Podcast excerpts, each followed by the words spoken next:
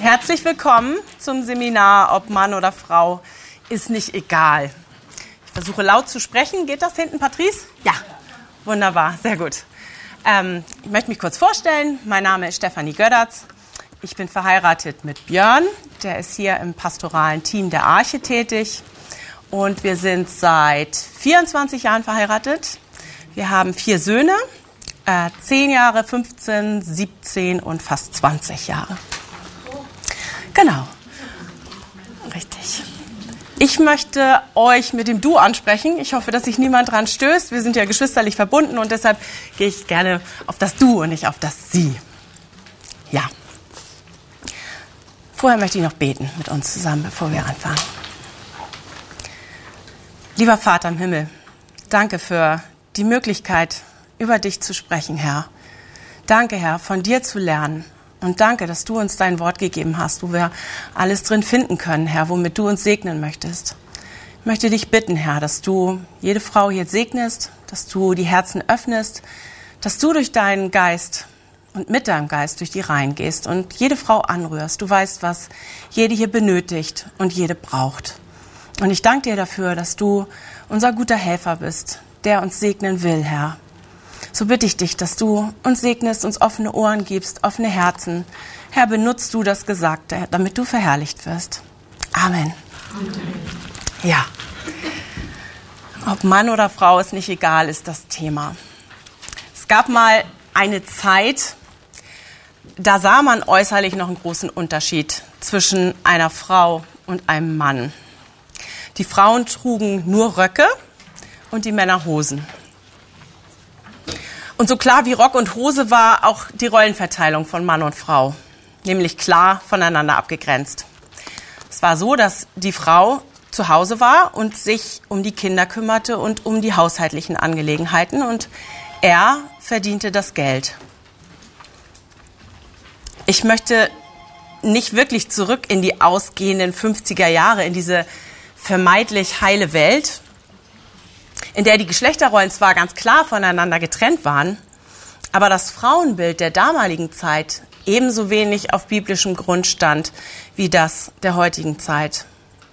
Wenn man sich mit dem Frauenbild nämlich von vor 60 Jahren beschäftigt, dann muss man manchmal eher schmunzeln. Also ich habe mir noch so ein paar Werbungen angeschaut in den letzten Tagen. Und da wird die Frau, da ging es ums Autofahren. Das war so Ende der 60er Jahre. Und da ging es darum, dass ähm, eigentlich gewarnt wurde, dass Frauen äh, nicht Auto fahren sollten. Und alle wurden gewarnt, dass die Frauen wirklich eine Gefahr am Steuer sind, weil sie es nicht schaffen, gleichzeitig zu lenken und sich umzudrehen, weil sie eigentlich die ganze Zeit mit Schminken beschäftigt sind und weil sie auch vom Oberkörper gar nicht gebaut sind, dass sie einen Gurt tragen können.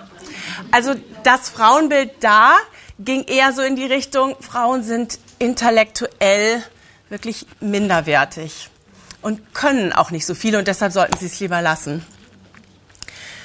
Ja, ähm, da sind wir doch froh, dass sich die Gesellschaft in dem Punkt zumindest weiterentwickelt hat.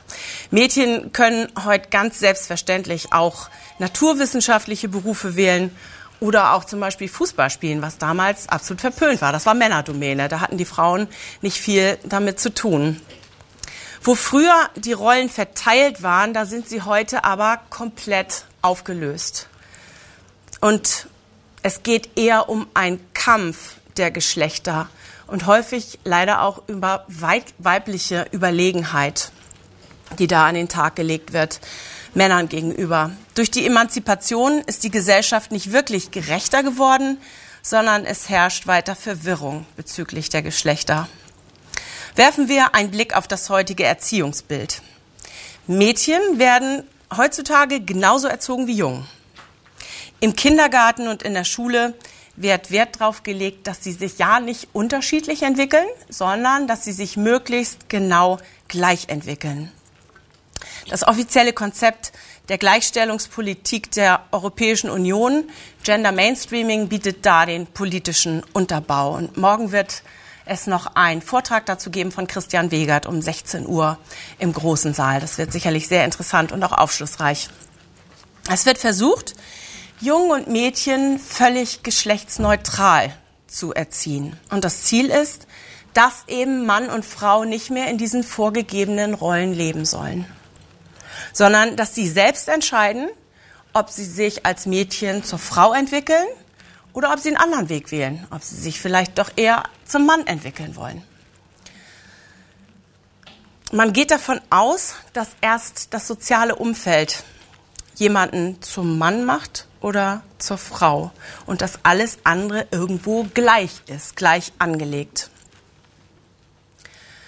Und dabei steht folgende Frage über der ganzen Gesellschaft. Unterscheiden sich Mann und Frau schon seit der Geburt? Und wenn ja, wie wirkt es sich aus? Und auf diese Frage bekommt man eine breite Palette von Antworten. Und keiner kann da so richtig stichhaltig Antworten dazu geben. Es gibt da einige wissenschaftliche Studien, die aber wirklich hinken auch in vielen Bereichen. Man hat da irgendwie versucht, das rauszufinden, indem man mit Babys forscht und worauf reagieren denn männliche Babys und weibliche Babys und wie entwickelt sich das, aber es ist alles irgendwo auch ein bisschen hingedreht. Und diese Verwirrung, die es in dem gesellschaftlichen Bereich gibt, ähm, die hat sich leider auch in den christlichen Bereich so ein bisschen fortgesetzt und ausgedehnt. Und deshalb sind Fragen, mit denen wir uns auseinandersetzen müssen, auch in unseren Gemeinden, spielt es überhaupt noch eine Rolle, ob ich Mann oder Frau bin? Gibt es überhaupt unterschiedliche Charaktermerkmale, was Frauen und Männer angeht? Können nicht Frauen auch genau dasselbe tun? Wenn ja, sollten sie es genauso ausleben. Wie sieht eine christliche Ehe aus? Gibt es einen Unterschied, ob ich einen Sohn oder eine Tochter erziehe? Da unsere Umwelt da selbst schwimmt und keine Fragen findet, ist es auch ja, mühselig, da Antworten zu suchen. Und deshalb sollten wir nicht versuchen, dort fündig zu werden. Als Christen glauben wir ja, dass Gott in alle Lebens- oder für alle Lebensbereiche etwas für uns zu sagen hat durch sein Wort. Und dass die Bibel von ihm inspiriert ist. Und deshalb erfahren wir dort alles. Und wenn wir etwas wissen möchten, dann welche Gedanken Gott über Mann, über Frau, über Ehe und Erziehung und unsere Aufgaben hat, dann finden wir dort die Antworten nach Gottes Plan für uns. Die erste Antwort, die erste große Antwort, die dort zu finden ist, ist, Männer und Frauen sind gleich in Wert und in Würde.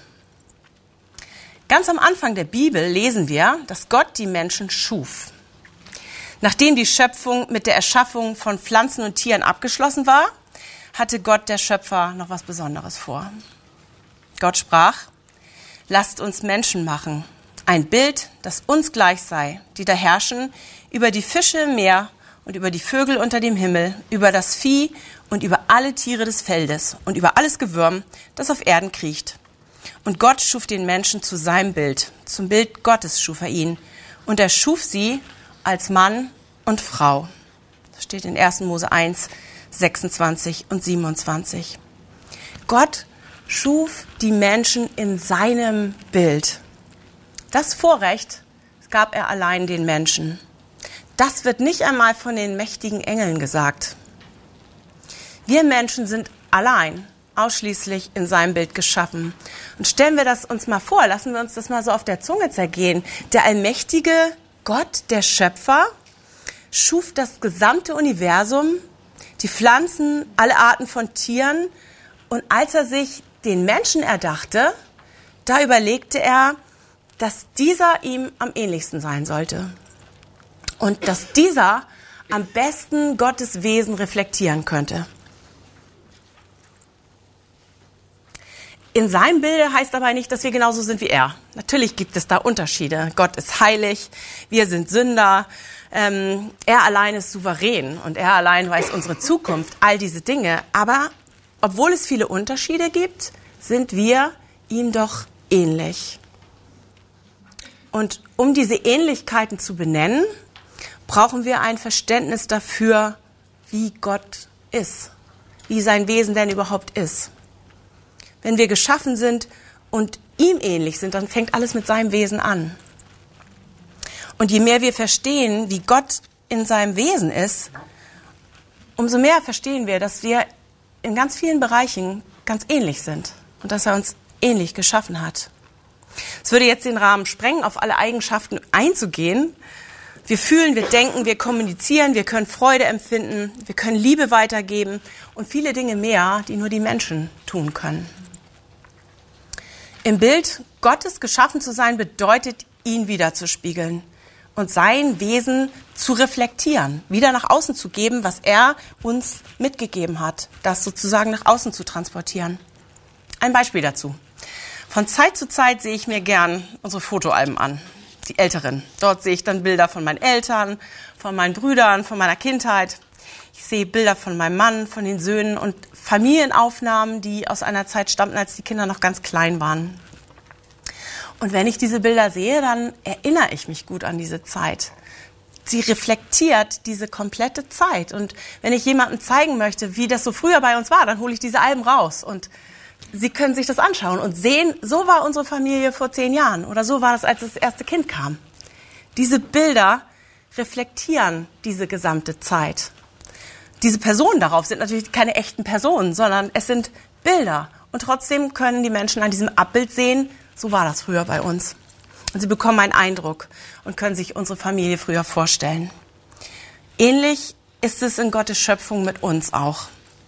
Wir sind geschaffen, um als sein Bildnis etwas vom Vater im Himmel wiederzuspiegeln. Seine Herrlichkeit in unserem Wesen. Wäre es nicht schön, wenn wir mit anderen zusammen sind, dass sie dieses Spiegelbild Gottes in uns erkennen und dass sie Gottes Wesen wirklich sehen können, wie er ist, auch wenn unser Wesen natürlich von Sünde verzerrt ist und oft nicht so wie Gott, wir reagieren häufig nicht so, wie Gott das möchte. Und trotzdem, wenn das unser Wunsch ist, dass Menschen an unserem Wesen erkennen, dass da gibt es einen Gott. Denn in jedem, der wiedergeboren ist, wohnt Gottes Geist. Durch Jesu Opfertod hat er uns seinen Geist gegeben, wenn wir glauben. Und dieser Geist, ja, zeigt uns, dass wir Gottes Kinder sind und transportiert sein Wesen, das in uns wohnt. Das ist ein Gedanke, der mich immer wieder sehr ehrfürchtig werden lässt, wenn ich darüber nachdenke. Ob ich als Mann oder Frau geschaffen bin, wir sind als Menschen die Krone der Schöpfung. Allein mit den Menschen, ohne Unterscheidung, ob Mann oder Frau, teilt Gott eine Ich-Du-Beziehung. Allein dem Menschen gibt er das Recht, über die gesamte Erde zu herrschen und auch über die geringere Kreatur. Nirgendwo in der Bibel gibt es Hinweise darauf, dass einer von beiden, weder Mann noch Frau, mehr Gottes Ebenbild ist als der andere. Weder Mann noch Frau. Die Bibel korrigiert solche Behauptungen von der ersten Seite an. Mann und Frau tragen gleichermaßen das Ebenbild Gottes. Männliche Dominanz und Gedanken von Überlegenheit oder Unterlegenheit, die gibt es nicht in der Bibel. Wir finden kein Gedankengut, das die Frau minderwertig oder weniger begabt darstellt. Auch das Neue Testament bestätigt die Gleichwertigkeit von Mann und Frau. Denn Männern wie Frauen wurde in der Apostelgeschichte der Heilige Geist gegeben. Beide wurden gleichermaßen getauft und beide, Mann und Frau, erhielten Geistesgaben, die sie in der Gemeinde einbringen sollten. In Galater 3,28 steht, hier ist nicht Jude noch Grieche, hier ist nicht Sklave noch Freier, hier ist nicht Mann noch Frau, denn ihr seid allesamt einer in Christus. In der Zeitgeschichte und in unterschiedlichen Kulturen und Religionen beobachten wir, dass das teilweise ganz anders ausgelebt wird. Und dass diese von Gott aufgestellte Tatsache komplett verdreht ist. Männer dominieren Frauen und Frauen werden nicht selten unterdrückt, dürfen das Haus nicht verlassen, dürfen keine eigene Meinung äußern, sind Opfer von Gewalt. Diese Realität ist schlimm und sie zeigt, wozu wir als Sünder in der Lage sind. Und dieses Verhalten hat nichts damit zu tun, wie Gott Mann und Frau gemacht hat. Vor ihm sind beide komplett gleich in Wert und in Würde. Obwohl wir komplett gleich sind, hat er uns aber verschiedenartig gemacht. Frage, warum schuf Gott denn eigentlich die Frau? Versuchen wir uns das Paradies vorzustellen. Es war ein perfekter Ort, den wir uns mit unserer Fantasie kaum ausmalen können. Voller Herrlichkeit. Gott war direkt bei den Menschen. Es gab noch keine Umweltverschmutzung. Es gab keinen Verkehr. Es gab keine Sünde, die alles verzerrte. Adam lebte in diesem wundervollen Garten. Er hatte Nahrung, er hatte Aufgabe und er hatte Gott. Er war ja nicht allein, er hatte Gott und er hatte auch Tiere. Was braucht ein Mann mehr? Es gab nur einen Grund und der Text sagt uns das. Und ich möchte mit uns lesen, vielleicht, wenn ihr eine Bibel dabei habt, das ist in 1. Mose 2, 18 bis 23. Dort steht 1. Mose 2, Verse 18 bis 23. Und Gott der Herr sprach, es ist nicht gut, dass der Mensch allein sei. Ich will ihm eine Gehilfin machen, die ihm entspricht. Und Gott der Herr bildete aus dem Erdboden alle Tiere des Feldes und alle Vögel des Himmels und brachte sie zu den Menschen, um zu sehen, wie er sie nennen würde, und damit jedes lebendige Wesen den Namen trage, den der Mensch ihm gebe. Da gab der Mensch jedem Vieh und Vogel des Himmels und allen Tieren des Feldes Namen. Aber für den Menschen fand sich keine Gehilfin, die ihm entsprochen hätte. Da ließ Gott der Herr einen tiefen Schlaf auf den Menschen fallen, und während er schlief, nahm er eine seiner Rippen und verschloss ihre Stelle mit Fleisch. Und Gott der Herr bildete die Rippe, die er von dem Menschen genommen hatte, zu einer Frau und brachte sie zu dem Menschen. Da sprach der Mensch, das ist endlich Gebein von meinem Gebein und Fleisch von meinem Fleisch. Sie soll Männin heißen, denn vom Mann ist sie genommen. Das ist interessant. Als Adam damit beschäftigt war, diese ganzen Tiere zu benennen, und die Bibel ist ja im Telegrammstil geschrieben. Das heißt, das wird ja eine Zeit gedauert haben. Da kamen viele Tiere in Paaren, vielleicht in Rudeln, in Herden, wie auch immer, zu ihm. Das war ein langer Prozess. Da wurde dem Adam schmerzlich bewusst, keiner ist hier so wie ich. Keiner gleicht mir. Mit keinem Wesen hier verbindet mich was. Ich kann mich noch nicht mal mit einem unterhalten. Es ist keiner da in meiner Gattung. Ich bin allein. Und Gott sah das, was Adam im Herzen fühlte. Und deshalb kam er zum ersten Mal zu der Aussage, es ist nicht gut. Es war etwas nicht gut in dem perfekten Garten, weil Adam allein war. Nicht gut bedeutet nicht, dass es falsch war, aber es war eben noch nicht vollkommen. Jetzt die Frage. Der Mann benötigte eine Frau, für irgendwelche Arbeiten vielleicht, die er allein nicht bewältigen konnte? Nein, lesen wir nicht. Adam hatte Sehnsucht nach einem authentischen Gegenüber. Adams Freudenschrei zeigt das auch. Das ist endlich Gebein von meinem Gebein, Fleisch von meinem Fleisch. Ja, endlich jemand, der so ist wie ich. Obwohl Frauen und Männer gleich in Wert und Würde vor Gott sind, hat er Mann und Frau doch zu unterschiedlichen Aufgaben bestimmt. Und ihnen auch unterschiedliche Rollen gegeben. Und dabei beziehe ich mich jetzt auf den Text, den wir eben gelesen haben. Gott schuf den Mann als Haupt, also als Leiter und die Frau als Gehilfin. Gott schuf zuerst Adam.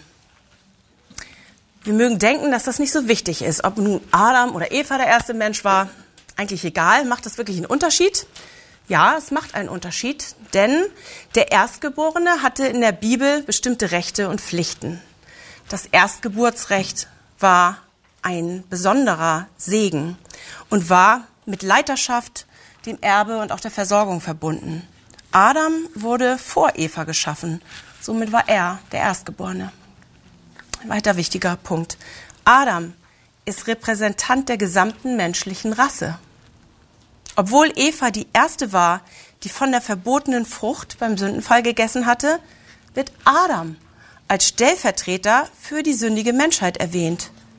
In 1. Korinther steht 1522, wie sie in Adam alle sterben, so werden sie in Christus alle lebendig gemacht. Das heißt, Adam repräsentiert hier den Fall der gesamten Menschheit, nicht Eva. Adam benannte alle Geschöpfe, auch die Frau. Adam hatte das Recht, allem, Men allem Leben einen Namen zu geben, ähnlich wie Gott das selbst bei der Schöpfung getan hatte und alles benannt hatte, nachdem er es geschaffen hatte. Er nannte das Licht Tag, ähm, die Dunkelheit Nacht und so weiter. Nachdem Gott die Frau geschaffen hatte, brachte er sie zu Adam, der begrüßte sie freudig und gab ihr den Namen Mennen.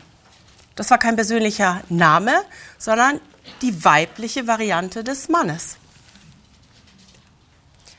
Gott benannte auch die ganze menschliche Rasse nach Adam. 1. Mose 5.2. Er schuf sie als Mann und Frau, segnete sie und gab ihnen den Namen Mensch. Das heißt im Hebräischen Adam. Das ganze menschliche Geschlecht wurde nicht nach der Frau benannt, sondern nach dem Mann. Nach dem Sündenfall machte Gott Adam verantwortlich. Nicht Eva wurde zuerst von Gott angesprochen, sondern Adam. 1. Mose 3,9.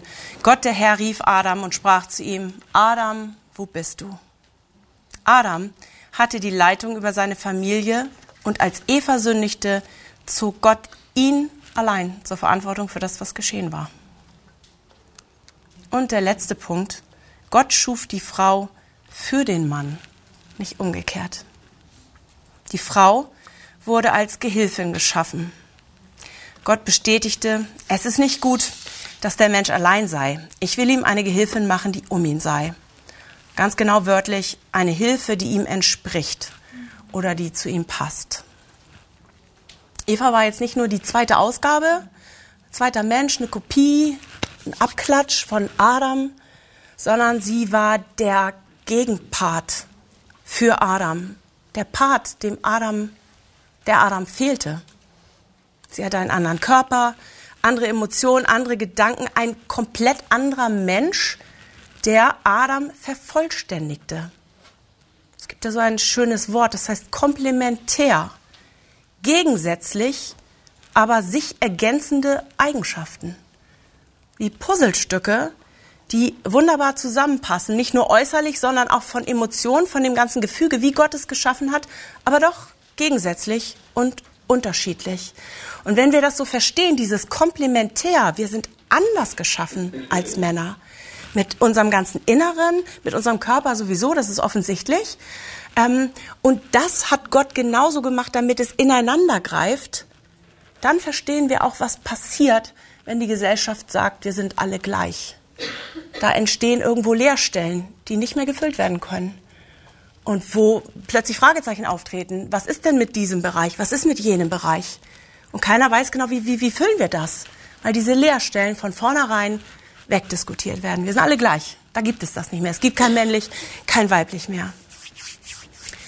Dabei, bei der Erschaffung, hatte Eva die Aufgabe und die Rolle, Adam zur Seite zu stehen. Sie wurde als Gehilfin für Adam geschaffen und nicht als Leiter. Welche Gedanken kommen euch, wenn ihr das hört? Wir Frauen sind Gehilfinnen und nicht Leiter. Hört sich manchmal in unseren Ohren minderwertig an vielleicht. Einer ist Chef, der Macher, der hat für die lästigen Aufgaben Gehilfen. Muss da manchmal an den Azubi denken, der darf Kaffee kochen, Staubwischen, mehr nicht. Oder wenn man zum Zahnarzt geht, da ist die Arzthelferin, die hält alles auf und tupft was rein und steckt alles so hin, dass er ordentlich bohren kann. Das ist vielleicht ein Bild für so Leiterschaft, Gehilfin. Und in einer Welt, in der die Macher einfach gefeiert werden, ist das vielleicht für nicht alle erstrebenswert, nur Gehilfin zu sein. Keiner von uns möchte so gern die zweite Geige spielen. Wir wollen gerne die erste spielen. Wir wollen gerne leiten. Nur Helfer sein ist nicht wirklich das, was wir manchmal anstreben. Die Ursprünge dieses negativen Denkens über Frauen als Helfer liegen auch im Feminismus, durch den unsere Gesellschaft viele Jahre und Jahrzehnte geprägt wurde und durch den Frauen mitgegeben wurde, sich frei zu machen von männlicher Führung und von männlicher Vorherrschaft. Und männliche Führung wurde sogar als Beschneidung der Rechte gesehen.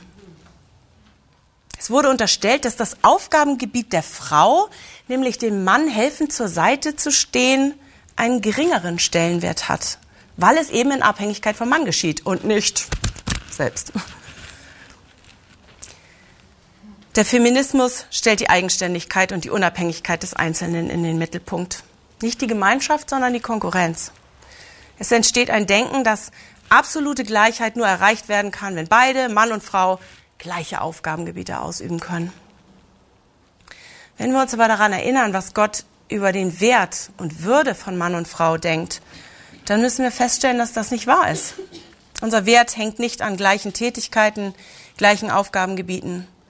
Wir Frauen sind Gehilfen und Männer sind die Leiter. Gehilfin zu sein ist auch Teil von, von Gottes Wesen, den wir als Frauen ganz besonders repräsentieren dürfen. Und dabei ist es hilfreich, sich erstmal den Wesenszug Gottes anzusehen und sich damit zu beschäftigen. Denn Gott ist unser Helfer.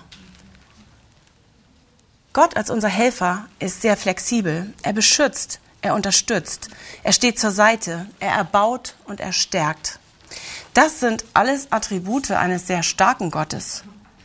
Du bist mein Helfer und unter dem Schatten deiner Flügel frohlocke ich. Psalm 63, 8. Der Herr ist mein Helfer. Ich will mich nicht fürchten. Was kann mir ein Mensch tun? Psalm 118, Vers 6. Du bist mein Helfer und Erretter, mein Gott. Säume doch nicht. Psalm 40, Vers 18. Helfer ist auch ein Name des Heiligen Geistes im Neuen Testament. Jesus sagt zu seinen Jüngern, der Vater wird euch an meiner Stelle einen anderen Helfer geben, der für immer bei euch sein wird. Ich werde ihn darum bitten. In Johannes 14, Vers 16. Indem Jesus den Heiligen Geist als Helfer ankündigte, ist diese Helferposition für immer gewürdigt. Wenn wir das Werk des Heiligen Geistes im Neuen Testament verfolgen, dann hat die hat diese Aufgabe nichts mit Schwäche zu tun und überhaupt gar nichts Minderwertiges. Der Geist ermutigt, er stärkt, steht zur Seite und hilft. Die Arbeit des Heiligen Geistes ist wunderbar und schön.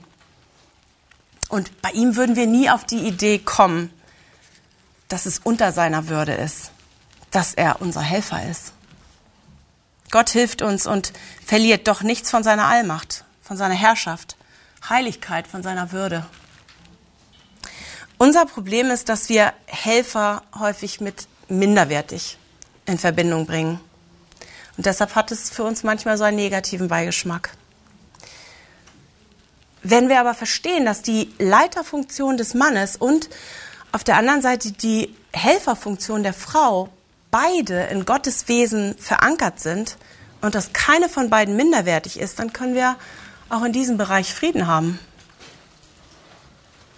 Interessant ist dabei, dass das Konzept von Hauptsein und Unterordnung nicht erst nach dem Sündenfall eingeführt wurde.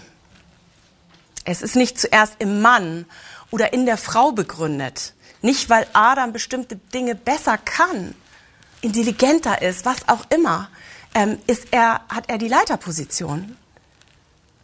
Nicht, weil Eva die erste war, die die verbotene Frucht gegessen hat, wurden die unterschiedlichen Rollen eingeführt. Dann muss sie sich eben unterordnen, weil sie hat es ja verbockt. Darum geht es überhaupt nicht. Es wurde vor dem Sündenfall, hat Gott das schon genau so ins Leben gerufen. Die Unterschiedlichkeit war schon immer da, im ewigen Wesen Gottes, in Gott selbst, nämlich in der Dreieinigkeit. Gott ist Vater, Sohn und Heiliger Geist, drei Personen in einem. Und sie sind alle Gott, aber haben unterschiedliche Aufgabenbereiche. Der Sohn ordnet sich dabei dem Vater unter. Und der Heilige Geist ordnet sich wieder dem Sohn und dem Vater unter. Der Vater hat größere Autorität als der Sohn. Keiner weiß, wann Jesus wiederkommt, als der Vater allein. Und trotzdem würden wir nicht darauf kommen, aufgrund dieser inneren Unterordnung im Wesen Gottes, dass der Heilige Geist zum Beispiel weniger wichtig wäre als der Vater. Und so schuf Gott auch die beiden Geschlechter absichtlich unterschiedlich. Mann und Frau spiegeln somit zusammen etwas von Gottes Wesen wider, damit sie zusammen ein perfektes Bild für ihn sein können. Dem Mann gab er dabei die Aufgabe zu leiten, der Frau die Aufgabe, dem Mann zu helfen und sich seiner Führung unterzuordnen. Beides sind Seiten einer Medaille. Und zusammengesetzt ergeben sie das Bild, was sich Gott bei der Erschaffung gedacht hat. Ich möchte jetzt noch ein bisschen detaillierter und auch praktischer werden, indem wir uns anschauen, wie diese unterstützende Aufgabe im Alltag denn aussehen kann. Zum einen ist das wichtig für den Ehebund. Gott hat Adam und Eva in einen gemeinsamen Bund gestellt. Sie sollten komplett abhängig voneinander leben. Hätte ja auch Mann und Frau schaffen können, die nebeneinander leben, die nicht in so einem engen Bündnis miteinander ähm, sich verbunden sind. Warum hat er das getan? Worum geht es? Warum hat er sich für die beiden so unterschiedlichen Geschlechter so ein enges Miteinander, die Ehe, ausgedacht?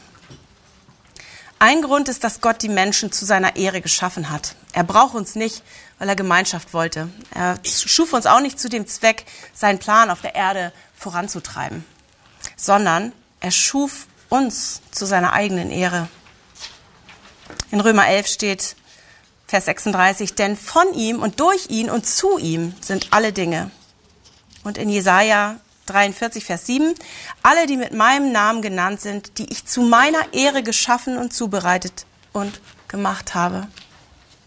Es geht also darum, dass Gott die Ehe ins Leben gerufen hat zu seiner Ehre, damit er die Ehre bekommt.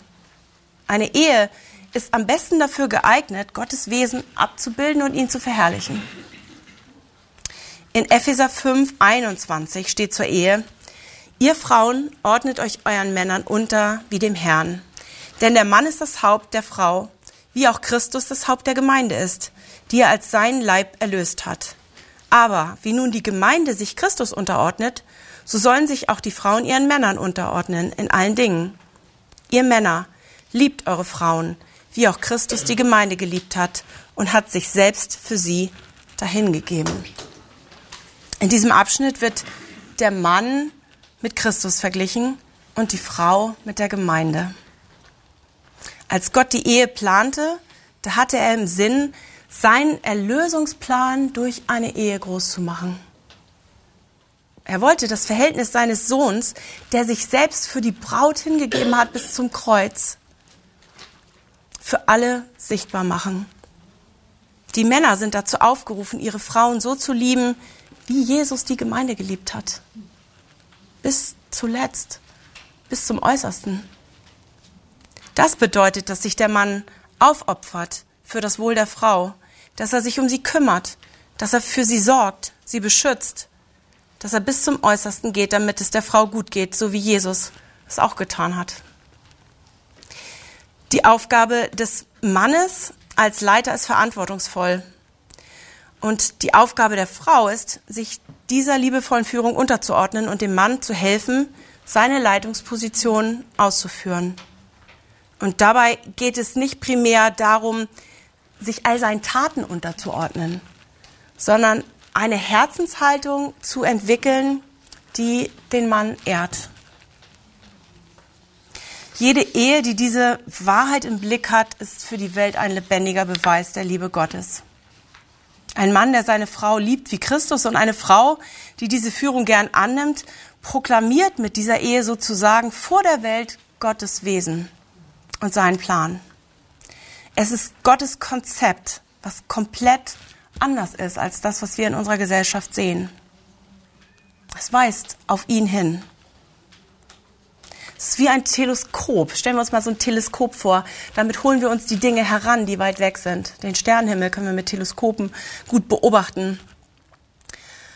Und wenn wir, ja, uns vorstellen, dass ein Teleskop auf diese Ehen gerichtet ist und sie vergrößern für die Gesellschaft, dann ist das ein, ein Riesenvergrößerungsglas, an dem die Menschen sehen können, so ist Gott. So hat er sich das gedacht. So funktioniert das. So läuft das praktisch. Und da, wo ihr seid und wo ihr das lebt, da sehen Menschen das, ob ihr das in dem Moment wahrnehmt oder nicht. Menschen sehen den Unterschied in einer Ehe, die nach Gottes Maßstab und nach seinem Konzept gelebt wird. Es stellt seine Idee und seine Heiligkeit in den Mittelpunkt und es hat somit eine große Wirkung. Ich weiß, dass hier heute bestimmt einige sitzen, äh, die denken, schöner Gedanke in der Theorie. Ein Mann, der seine Frau so liebt wie Jesus. Die Frau ordnet sich dann natürlich gerne unter. Aber wenn du wüsstest, wie meine Ehe aussieht, dann könntest du sowas nicht sagen. Wenn man ein Teleskop auf meine Ehe richten würde, dann wäre da nichts zu sehen von Gottes Wesen, sondern nur von Zerbruch. Ich möchte hier klarstellen, dass unsere Ehen alle, egal wie gut die Ehepartner harmonieren, weit davon entfernt sind, genauso diesem Beispiel von Jesus und der Gemeinde gerecht zu werden. Jede Ehe fehlt an diesem Maßstab. Kein Mann kann seine Frau genauso lieben wie Jesus die Gemeinde und keine Frau kann sich ihrem Mann so unterordnen, wie sich die Gemeinde Jesu unterordnet, weil wir Sünder sind. Es ist nämlich nach der Rollenverteilung im Paradies, die von Gott im Paradies gegeben wurde, etwas passiert, was die komplette Schöpfung auf den Kopf gestellt hat. Der Satan kam in den Garten Eden und schlich zur Frau. Er überzeugte sie davon, dass Gott keine guten Absichten mit den Menschen hatte. Sollte Gott wirklich gesagt haben, ist das wirklich wahr? Gott ist nicht gut. Eva gehorchte der Schlange mehr als ihrem Gott. Prompt übernahm sie die Führung in dieser Angelegenheit, stellte sich nicht mehr als Gehilfin an Adams Seite. Sie entschied, was zu tun war. Sie nahm von der Frucht. Adam stand neben ihr und auch er nahm seine von Gott gegebene Rolle als Leiter nicht wahr. Er ging nicht dazwischen und er übernahm keine Verantwortung. Er wies Eva nicht zurecht, sondern folgte ihrem Beispiel. Satan sprach Eva nicht an, weil er dachte, dass sie leichter zu kriegen ist. Er sprach sie auch nicht an, weil er dachte, die ist naiver oder nicht so intelligent wie er.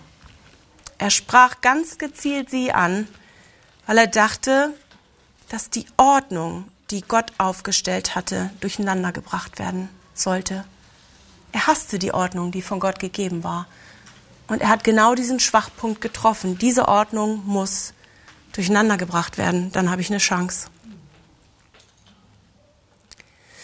So brachte er Eva dazu, sich nicht mehr ihrem Mann unterzuordnen, sondern die Führung über ihn zu übernehmen. Liebe Frauen, das ist heute genauso wie im Paradies. Die wunden Punkte haben sich nicht verändert. Viele Männer, die meisten Männer fehlen heute genauso wie damals. Sie nehmen ihre gottgegebene Rolle nicht an, sind beschäftigt mit Arbeit, mit Dingen, die ihnen Selbstfreude bereiten. Viele sind weit davon entfernt, ihre Frau und Kinder geistlich anzuleiten und die Familie zu stärken, sondern gehen davon aus, dass ihnen noch gedient werden müsste. Oder es entsteht das Gegenteil. Männer missbrauchen ihre Leiterfunktion, werden zu egozentrischen Herrschern. Und bei der heutigen Eva sieht es auch nicht viel besser aus. Für sie ist es normal, gegen die gottgegebene Rolle als Gehilfin an der Seite des Mannes zu protestieren. Sie dreht sich um sich selbst, sucht Erfüllung in anderen Dingen, nimmt so die Verantwortung ebenso wenig wahr wie der Mann. Die heutige, die heutige Eva unterstellt sich nicht ihrem Mann, sondern nimmt selbst die Zügel in die Hand. Und die Bibel gibt uns schon einen, nach dem Sündenfall, gibt Gott schon so einen, eine Sicht dafür, dass er sagt, die Frau wird unter Schmerzen Kinder bekommen und ihr Verlangen wird gegen ihren Mann sein. Das zielt auf diese Position an. Die Frau wird nicht mehr damit zufrieden sein, an seiner Seite zu sein, sondern sie will diejenige sein, die die Leitung in die Hand nimmt. Ich bin so froh, dass Gott aus diesem Dilemma selbst einen Ausweg geschaffen hat. Für all unser sündhaftes, böses und verdrehtes Verhalten hat er selbst eine Lösung geschaffen in seinem Sohn. Der Vater hat den zur Sünde gemacht, der von keiner Sünde wusste. Er ist um unserer Missetaten willen verwundet und um unserer Sünde willen zerschlagen. Die Strafe liegt auf ihm, auf dass wir Frieden hätten und durch seine Wunden sind wir geheilt. Das heißt, es ist Veränderung möglich durch Gott selbst. Und wenn du jetzt hier sitzt und sagst, meine Ehe sieht so nicht aus, es ist alles zerbrochen. Gott hat Gutes vor. Gott weiß um die Zerrissenheit in deinem Herzen, in der du stehst.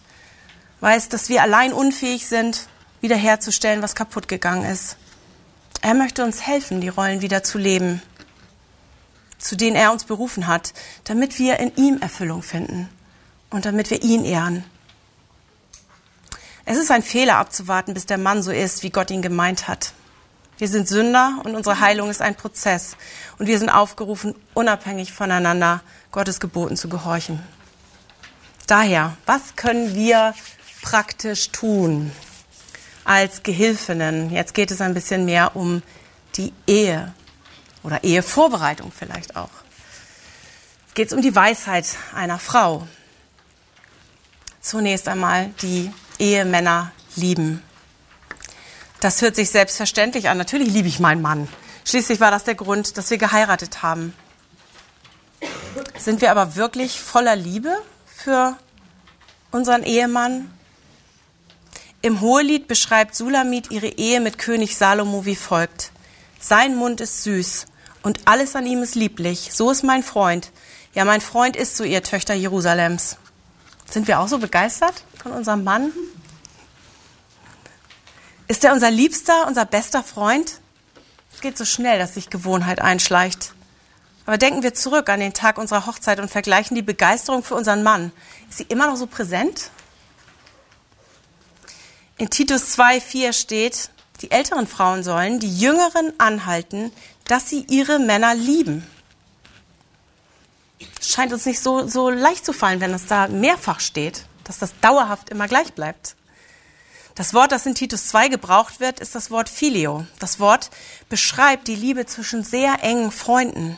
Es ist eine zärtliche, herzliche und leidenschaftliche Art von Liebe.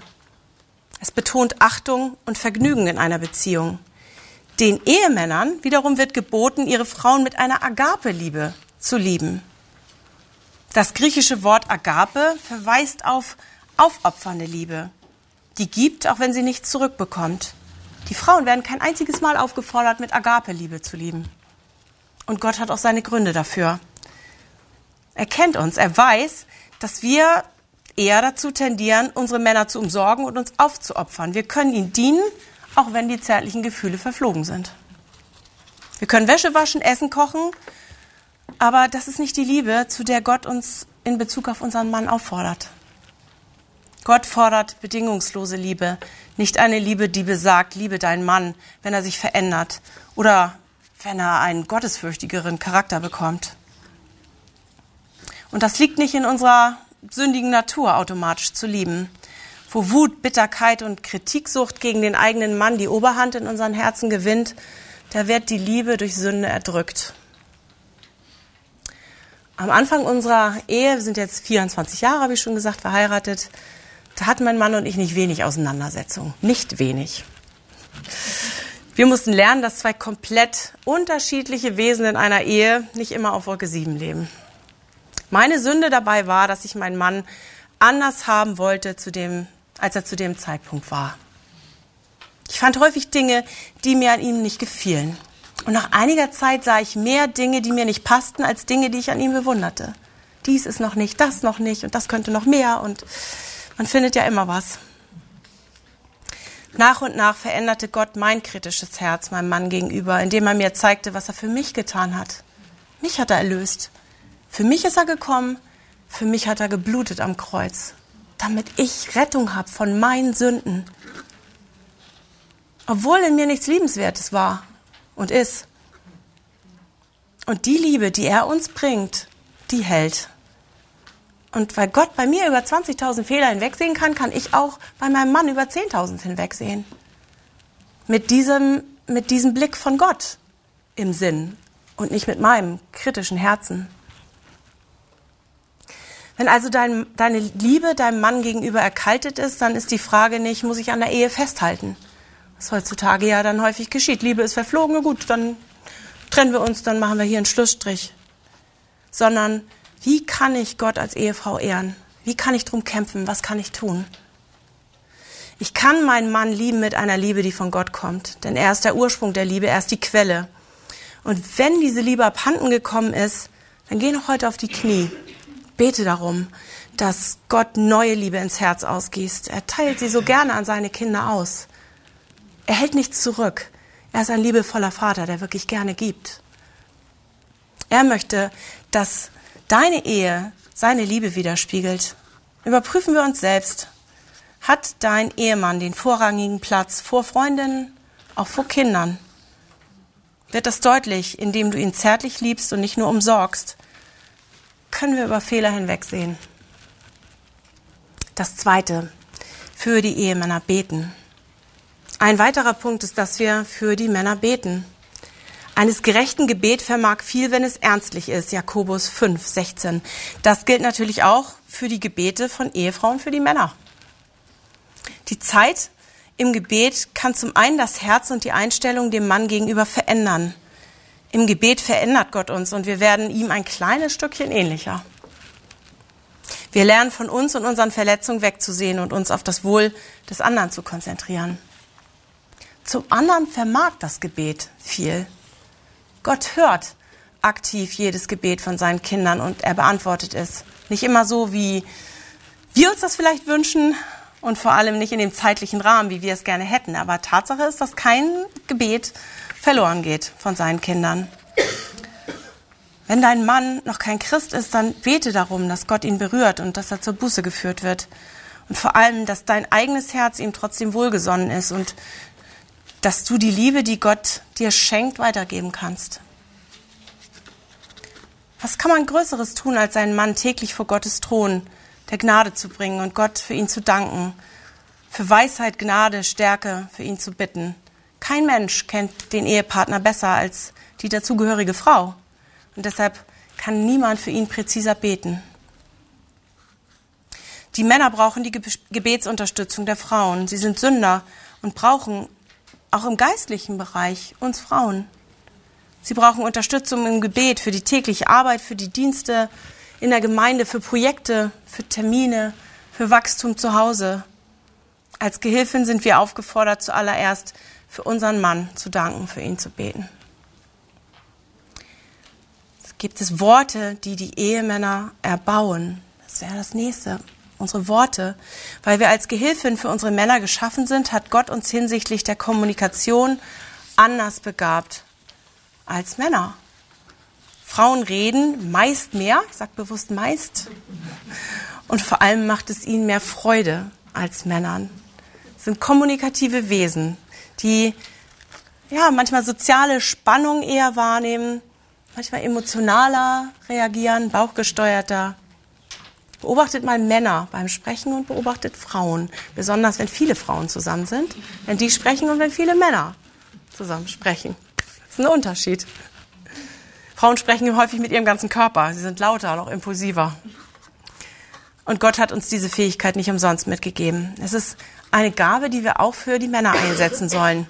Und dabei gilt es zu bedenken, ein guter Mensch bringt Gutes hervor aus dem guten Schatz seines Herzens und ein Böser bringt Böses hervor aus dem Bösen. Denn wes das Herz voll ist, es geht der Mund über. Lukas 6, 45. Unsere Worte offenbaren, was in unseren Herzen ist. Wenn mein Herz meinem Mann gegenüber nicht wohlgesonnen ist, dann werden kaum Worte, die ihn stärken und beflügeln, aus meinem Mund kommen. Worte haben ihren Ursprung in meinem Herzen und sie können entweder aufbauen oder niederreißen. Auch hier muss sich jeder selbst überprüfen. Ist die Liebe für Gott, ist die Liebe Gottes für meinen Mann in meinem Herzen? Und spiegelt sich das auch in meinen Worten wieder? Ich möchte zwei Bereiche beleuchten, in denen wir unsere Männer mit unseren Reden helfen können. Zum einen Worte, die ermutigen und Worte, die auch ermahnen. Ermutigung. Lasst kein faules Geschwätz aus eurem Mund gehen, sondern redet, was gut, was erbaut und was notwendig ist, damit es Segen bringe denen, die es hören. Epheser 4, 29. Häufig begehen wir einen fatalen Fehler. Wenn der Mann eine Schwäche in einem bestimmten Bereich hat, dann denken wir, dass wir in diesem Bereich vielleicht nicht die Ermutigung in den Mittelpunkt stellen sollen, damit der Mann nicht denken könnte, dass dieser Bereich vielleicht keine Veränderung bedarf. Und wir können auch noch ungünstiger reagieren, indem wir ihm ständig Fehler und Versagen vor Augen führen. Das Gegenteil ist aber gerade richtig. Gerade in den Bereichen, in denen unsere Männer Schwächen haben, brauchen sie unsere Unterstützung und Ermutigung. Gerade das sind Bereiche, in denen Gott an der Arbeit ist und Veränderung schenken möchte. Und das ist bei uns ja nicht anders. Wie sehr wünschen wir uns in den Bereichen, wo wir wissen, boah, das ist jetzt nicht gerade mein Gebiet, wo ich schon wirklich weit bin, das ist ein Kampfgebiet, da wünschen wir uns nicht, dass wir ständig einen auf den Deckel kriegen, sondern Ermutigung und dass wir vorangebracht werden. Jemand zu ermutigen bedeutet, auf Gottes arbeitende Gnade an dem Herzen hinzuweisen, mit der Gott uns täglich mehr in das Bild Jesu verwandelt. Biblische Ermutigung erinnert uns daran, dass keine Veränderung ohne das Wirken des Heiligen Geistes möglich ist. Selbst wenn es nur kleine Dinge sind, die sich zum Positiven wenden, dann können wir darüber jubeln, weil es ein Ergebnis von Gott ist. Und das können wir dann auch sagen. Das dürfen wir dann auch mal sagen. Ermahnung ist nicht weniger herausfordernd. Sind das nicht zwei Gegensätze? Ermutigen, ermahnen? Beides haben wir gleich nötig. Es gibt niemanden, der keine Ermutigung mehr gebrauchen könnte, weil wir alle noch in der Heiligung wachsen. Und es gibt auch niemanden, der keine Korrektur mehr nötig hat, weil wir eben immer noch sündigen. Obwohl wir das wissen, versuchen wir Korrektur lieber zu umgehen. Das ist eine unangenehme Sache, besonders dann, wenn wir wissen, dass der Ehepartner unfreundlich reagiert oder wütend wird. Wenn wir aber in der Heiligung wachsen wollen und Jesus ähnlicher werden, dann ist es unumgänglich, dass wir korrigiert werden müssen. Jede Züchtigung aber, wenn sie da ist, scheint uns nicht Freude, sondern Leid zu sein. Danach bringt sie aber als Frucht denen, die dadurch geübt sind, Frieden und Gerechtigkeit. Hebräer 12, 11. Korrektur ist ein Zurechtweisen von Gott und eigentlich sollten wir uns freuen, wenn wir durch Korrektur lernen dürfen und Veränderungen erfahren. Und der Ehepartner sollte derjenige sein, der uns am besten kennt. Wen sollte Gott besser nutzen als ihn, um Verbesserungen im Bereich von Verhalten, Einstellung und Benehmen hinzuweisen? Also machen wir die Türen auf und lassen den Partner reinschauen und lassen Kritik zu. Übrigens nicht nur den Ehepartner, sondern auch Menschen, die dicht an uns dran sind, Freunde untereinander verpasst es nicht, euch gegenseitig auch zu ermahnen. Nicht nur zu ermutigen, sondern auch auf das hinzuweisen, was schmerzlich unangenehm ist vielleicht. Der Ehepartner sollte derjenige sein, der uns am besten kennt. Und deshalb ist er der Beste und am besten geeignet, auf Verbesserungen im Bereich hinzuweisen. Der Ton macht dabei aber die Musik. Das heißt, wenn wir kritisieren wollen, dann überprüfen wir uns zuerst, ist mein Herz wohlgesonnen demjenigen? Kann ich Kritik liebevoll und ohne Groll äußern, sodass klar wird, dass mir das Wachstum in diesem Bereich wichtig ist und nicht das Niedermachen? Ist der Zeitpunkt richtig gewählt? Es gibt manchmal ganz ungünstige Zeiten, gerade bei Männern die ganz hungrig sind oder gestresst sind. Und dann kommt nochmal die große Kritik, die ich schon lange mal äußern wollte. Ganz ungünstig. Sollte man sich dann überlegen, ob nicht ein anderer Zeitpunkt vielleicht weiser wäre. Ein Herz für zu Hause. Das ist der vierte Punkt. In Sprüche 14, Vers 1 steht, die Weisheit baut ihr Haus. Im Hebräischen bedeutet Haus und Heim nicht dasselbe. In diesem Abschnitt ist das Heim gemeint. Das Haus ist nicht immer ein Zuhause, aber dieser Vers spricht nicht von Bauarbeiten oder Zimmerhandwerk, sondern vom Schaffen eines Heims, dem Zusammenwachsen einer Familie, der täglichen Routine um einen glücklichen und angenehmen Ort. Martin Luther scherzte einmal über seine Frau Käthe. In häuslichen Dingen füge ich mich Käthe. Im Übrigen regiert mich der Heilige Geist. Die Einstellung zur Arbeit zu Hause hat sich allerdings seit Luthers Zeiten immens gewandelt. Und das gilt jetzt nicht nur für Frauen, auch die schon verheiratet sind, sondern habt auch immer im Blick, wenn ihr heiraten wollt, eventuell, dass das alles, was vorher gelebt wird, auch Zubereitung dafür ist. Dass man das schon weit vorher trainieren kann. Auch schon im jugendlichen Alter, diesen Blick zu haben. Okay, das ist das für eine Ehe wichtig, aber nicht nur für eine Ehe, auch wenn man Single bleibt, dazu komme ich nachher noch, sind das Dinge, die ja nicht nur für verheiratete Frauen gelten, sondern für alle Frauen. Das Image der Hausfrau ist heute recht lediert. Dorothy Patterson beschreibt die gegenwärtige Haltung wie folgt. Ein großer Teil der Menschen würde die Meinung teilen, dass Hausfrau ein akzeptabler Beruf ist, solange man nicht für das eigene Haus sorgt. Männer mit aufmerksamer Zuwendung zu behandeln, ist auch richtig, solange der Mann der Chef im Büro ist und nicht der Ehemann. Für Kinder zu sorgen wird sogar als heldenhafter Dienst angesehen, für den der Präsident Auszeichnung verleiht, solange es nicht die eigenen, sondern jemandes anderen Kinder sind. Was sagt uns die Schrift dazu? In Titus 2 steht, dass Frauen häuslich sein sollen. Der Mann wird in 1 Timotheus 5, 8 aufgerufen, für die Hausgenossen zu sorgen, während es die Verantwortung der Frau ist, Verwalterin des Heims zu sein. Bedeutet das also doch, dass Frauen nicht außerhalb des Hauses arbeiten gehen dürfen und kein Geld verdienen können? Auf keinen Fall. Das ist damit nicht gemeint. Die Bibel gibt uns einige Beispiele von Frauen, die außerhalb ihres Hauses gearbeitet haben. In Sprüche 31 wird von einer Frau berichtet, die viele Arbeiten außerhalb des Hauses nachging. Sie arbeitete unter den Bedürftigen, sie reiste, sie kaufte Grundstücke, kaufte Weinberge, trieb Handel, aber, wichtig, ihr hauptsächliches Ziel bei all den Unternehmungen war, ihrer Familie und ihrem Heim zu dienen.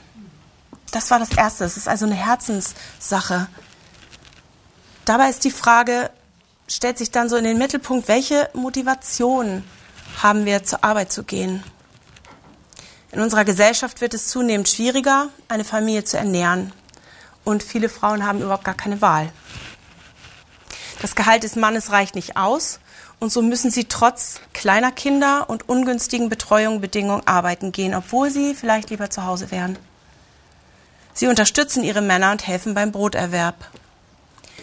Auf der anderen Seite gibt es aber auch viele Frauen, etliche Frauen, die sich mit der Rolle der Hausfrau und Mutter leider nicht mehr identifizieren wollen und mit dieser hohen Berufung Probleme haben.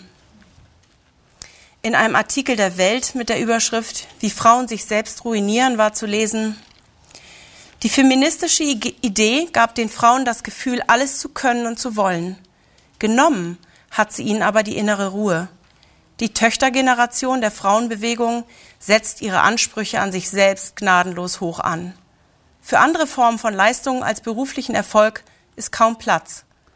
Es ist nicht unbedingt ein Sieg, dass berufstätige Frauen 40 Jahre später genauso erschöpft sind, wie es berufstätige Männer von jeher waren.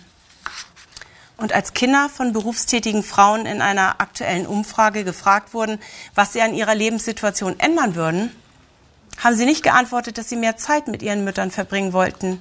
Sie sagten, sie wünschten, ihre Mütter könnten weniger erschöpft und gestresst sein.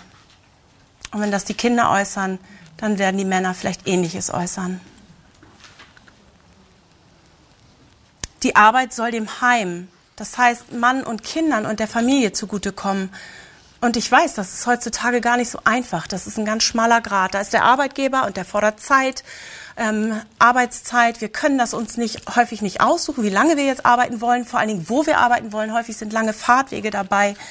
Aber es ist etwas, was wir mit bedenken müssen, wenn wir arbeiten gehen. Wie ist meine Motivation? Worum geht es mir? Ich werde vielleicht Abstriche machen oder eventuell sogar einen Job wechseln, ähm, wenn ich diese Dinge mit bedenke. Wie viel Zeit geht dabei drauf? Wo fahre ich hin? Kann ich nicht doch noch ein paar Stunden reduzieren und doch mehr bei den Kindern sein? Wenn wir uns daran erinnern, dass wir als Gehilfin für den Mann geschaffen sind, dann müssen wir auch in der Haushaltsführung und sonstigen Arbeitssituationen fragen, wird das meinem Mann und meiner Familie helfen?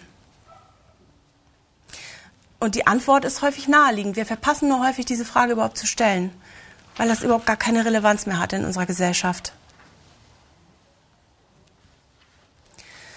Fragt doch eure Männer persönlich und geht ins Gespräch mit den Männern. Wie seht ihr das? Was wünschst du dir denn von zu Hause? Ist das für dich in Ordnung? Was für Vorlieben hast du? Was, wie möchtest du den Alltag gestalten? Er ist der Leiter. Besprecht das nicht mit euch selbst, sondern als Ehepaar, als Paar. Die Weisheit der Unverheirateten, der vorletzte Punkt. Es ging jetzt viel um die Ehefrau und ich möchte das auch nicht verpassen, etwas über Alleinstehende zu sagen. Dabei soll es jetzt nicht um eine zweite Kategorie von Frauen gehen, sondern ähm, darum zu sehen, dass Gott eigentlich die gleichen Aufgaben hat, ähnliche Aufgaben für die Frauen, die keinen Partner haben. Wenn du heute Morgen oder heute Mittag, heute Nachmittag ist ja schon, heute Nachmittag hier bist und bist Single, egal ob verheiratet, geschieden, verwitwet, zufrieden oder resigniert, da möchte ich dich ebenso ermutigen. Gott ist diesen Weg mit dir persönlich gegangen und seine Wege sind vollkommen. Die Worte des Herrn sind durchläutert. Er ist ein Schild allen, die ihm vertrauen. Psalm 18. Er hat Gutes vor. In 1. Mose, den Text, den wir vorhin gelesen haben, schafft Gott Ehe, damit der Mensch nicht allein ist. Und durch das ganze Neue Testament wird auf die Familie Gottes, die Gemeinde, als Ort der Gemeinschaft hingewiesen.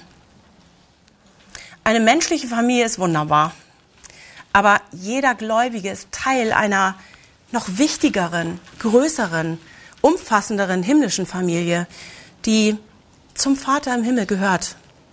Und deshalb braucht kein Unverheirateter wirklich allein zu sein, weil wir alle zu dieser Familie gehören, die durch Christus neugeboren sind.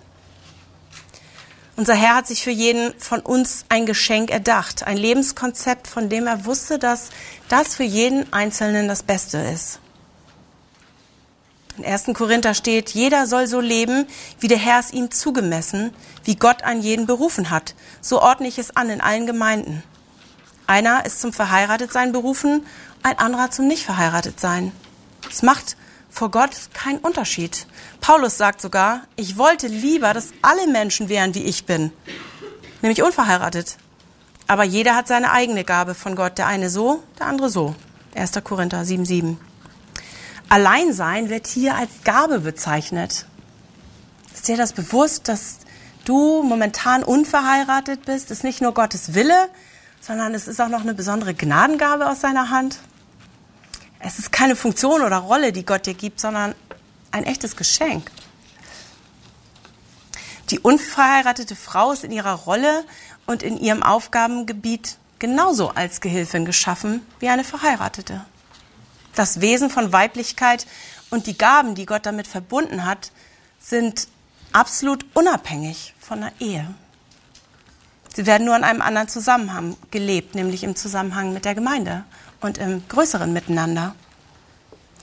Paulus sagt sogar, es ist besser, allein zu sein, weil diese Gabe nicht nur Segen für einen Mann bringt, sondern Segen für viel, viel mehr Menschen. Jetzt sind die unverheirateten Frauen nicht aufgefordert, sich den Männern der Gemeinde in allem unterzuordnen, so wie die Frau dem Ehepartner, sondern ähm, sich, sie sind aufgefordert, sich der männlichen Führung in der Gemeinde unterzuordnen, so wie wir alle.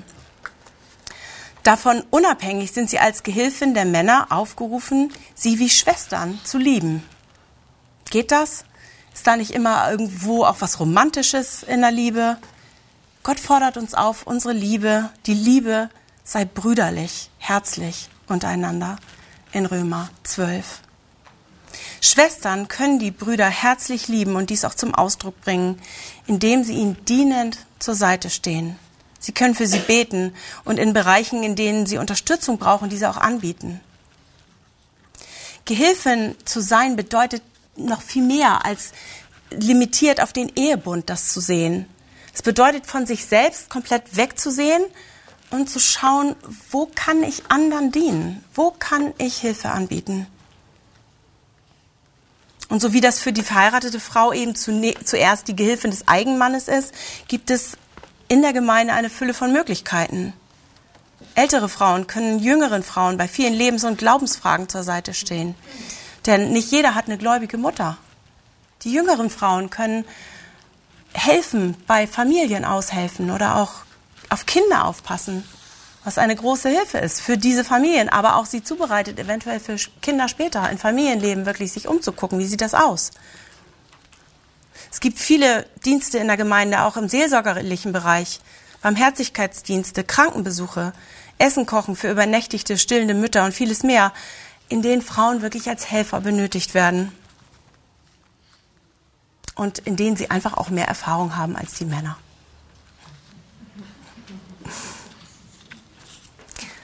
Unverheiratete Frauen sind genauso dazu aufgerufen, sich um ihr Heim zu kümmern und es zu einem Ort zu machen, an dem ein schönes Miteinander stattfindet und an dem sich Menschen wohlfühlen. Erweist Gastfreundschaft, macht eure Häuser und Wohnungen weit, ladet andere zum Essen ein, zu einem geselligen Miteinander, damit wirklich Gemeinde gelebt wird. Und damit ihr als Unverheiratete ein Segen seid für euer Umfeld und auch segensreich in Beziehungen hineinwirken könnt. Natürlich ähm, muss jemand, der nicht verheiratet ist, komplett selbst für seinen Lebensunterhalt sorgen. Kann ich sagen, der Mann übernimmt den größeren Part oder wie auch immer. Und das kostet viel Energie und Kraft.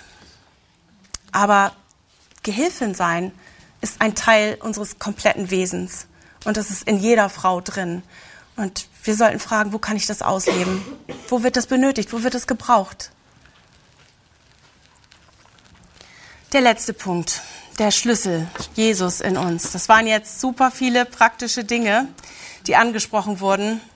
Und unsere normale menschliche Natur resigniert leicht darüber. So viel, was vielleicht Veränderung bedarf. Vielleicht sitzt du jetzt hier und sagst, boah, ich weiß nicht, wo ich anfangen soll. Ja. Da ist so viel, wo, so viel Stellschrauben, die noch bearbeitet werden müssen.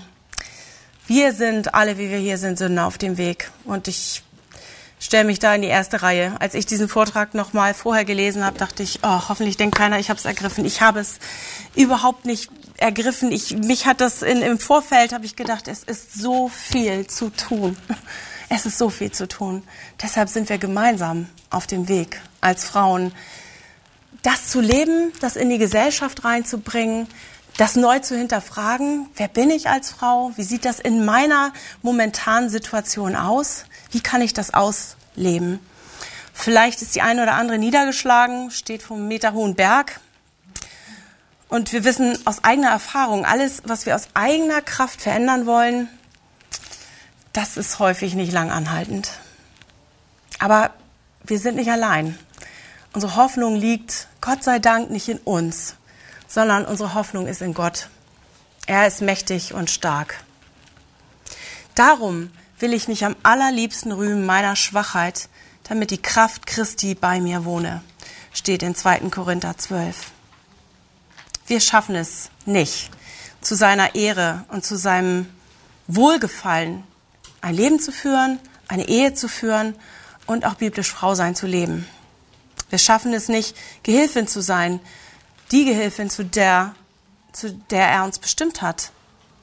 Aber das ist ein erster Schritt zur Veränderung, dass wir selbst erkennen, ich bin unfähig, ich schaffe es nicht, ich schaffe es nicht allein. Wenn du das denkst, bist du in guter Gesellschaft hier. Gott selbst ist es, der die Kraft für seine Kinder bereithält. Er liebt uns so sehr, dass er bereit war, den Zorn des Vaters am Kreuz zu ertragen. Er hing dort an unserer Stadt. Wie groß ist diese Liebe zu uns? Und das war nicht das Ende. Es gibt nicht nur Hoffnung für unseren Tod, sondern auch für unser Leben jetzt. Denn alles, was zum Leben und zur Frömmigkeit dient, hat uns seine göttliche Kraft geschenkt, durch die Erkenntnis dessen, der uns berufen hat, durch seine Herrlichkeit und Kraft. Steht in 2. Petrus 3, 1, 3. Und deshalb haben wir in Gott, finden wir alles, was wir benötigen. Und vielleicht fängst du mit dieser einfachen Frage an, wer bin ich als Frau? Was wo möchte Gott mich vielleicht einsetzen was möchte er vielleicht verändern? Eine Kleinigkeit. Und wer darüber mehr nachdenken möchte, mehr noch darüber arbeiten möchte, den lade ich ein, morgen im Workshop wieder hier um 14 Uhr, Verena. 14 Uhr hier an diesen Fragen weiterzuarbeiten. Amen. Gott segne uns.